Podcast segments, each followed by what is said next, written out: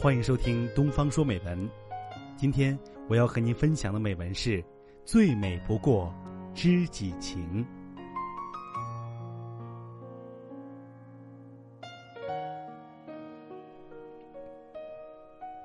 在很久很久以前，有个非常喜欢喝茶的财主。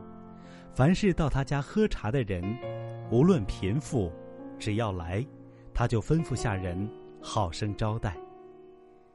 一天，财主家门口来了一个衣衫褴褛的乞丐，不言讨饭，只说来讨碗茶喝。下人连忙让他进屋，给他倒了一碗茶。乞丐看了一眼，说：“茶不好。”下人见他懂，连忙换好茶来。乞丐闻了闻，说：“茶是好茶，但水不行，须得上好的山泉水。”下人看出他有些来头，忙取了早有储备的泉水再泡。乞丐尝了一口，说：“水是好水，但烧水的柴不行。柴呢？”需要用名山阴面之柴，因为阳面之柴质松，阴面之柴质紧硬。下人终于确认这是个精通茶道之人，就连忙取好柴再烹，并请出了老爷。茶重新上来后，财主与乞丐对饮了一碗。乞丐说：“嗯。”这回茶、水、柴、火都好了，只是泡茶的壶不行。财主说：“这已是我最好的壶了。”乞丐摇摇头，小心翼翼的从怀里掏出一把紫砂壶，让下人重新泡一壶茶来。财主一品，味道果然不凡，立刻起身对乞丐作揖道：“我愿买你这把紫砂壶，要多少钱都可以。”但是这乞丐也是非常的喜欢这紫砂壶，肯定不想用来交换。乞丐非常果断的回答：“不行，这个壶啊，是我的命，我不能给你。”乞丐连忙倒掉茶，收起壶就走。财主赶忙拦住，说：“我愿出一半家产要你这壶。”乞丐不言，执意要走。财主急了，说：“我愿出全部家产买你这把壶。”乞丐听了，不由得笑起来，说：“！我要是舍得这壶啊！”也不会落到今天这种地步。说完，乞丐转身离开。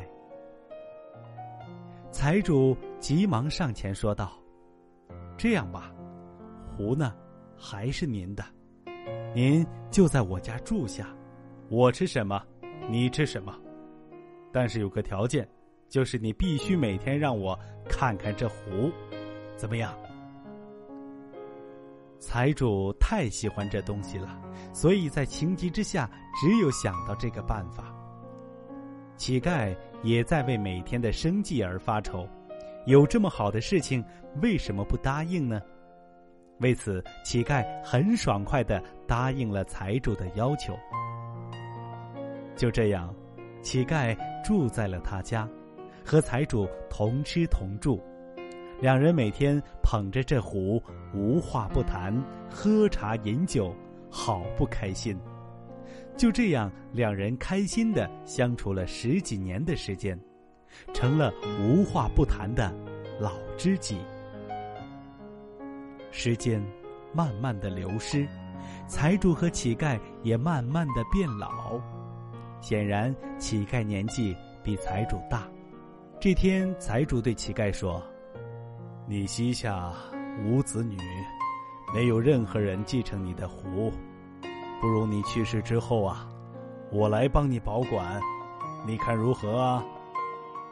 乞丐非常感动的答应了。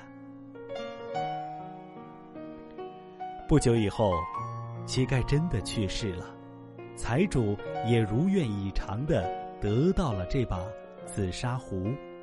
刚开始，财主每天都沉迷在拥有这把紫砂壶的喜悦中，直到有一天，财主拿着紫砂壶左右上下欣赏的时候，突然觉得现在的自己似乎少了点什么。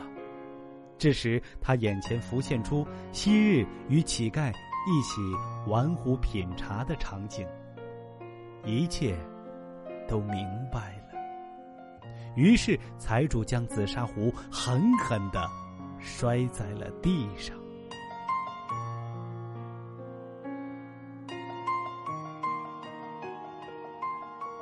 那么到此呢，故事就讲完了，结局呢？出人意料。其实，随着时间的流逝，很多东西都改变了。财主与乞丐间的情谊早已经超越了这把紫砂壶本身的价值。再好的东西，没有人与自己共享，就失去了意义；再值钱的东西，也没有知己重要。其实呢，转念想想自己的人生，什么才是你心中最重要的东西呢？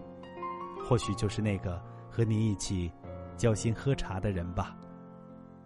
俗话说：“人生得一知己，足矣。”这是多少人经历风雨后的感慨呀！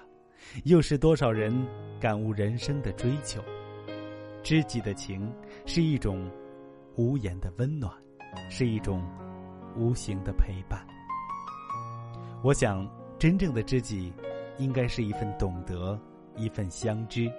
一种淡淡的陪伴和共鸣。当然呢，这就像一杯清茶，淡然中沁入心田。有时候，只要彼此的一个拥抱、一个眼神，便一切尽在不言中；有时候呢，只要是一段文字、一次疼惜，便留下永久的感动。知己呢，无需掩饰，也不用解释。自有一份默契，一份灵犀，无需刻意，也不用预习，自有一份惊喜，一份诗意。生命中有一种情，不惊扰彼此的世界，只在灵魂深处同行；不妨碍彼此的生活，只在精神领域共鸣。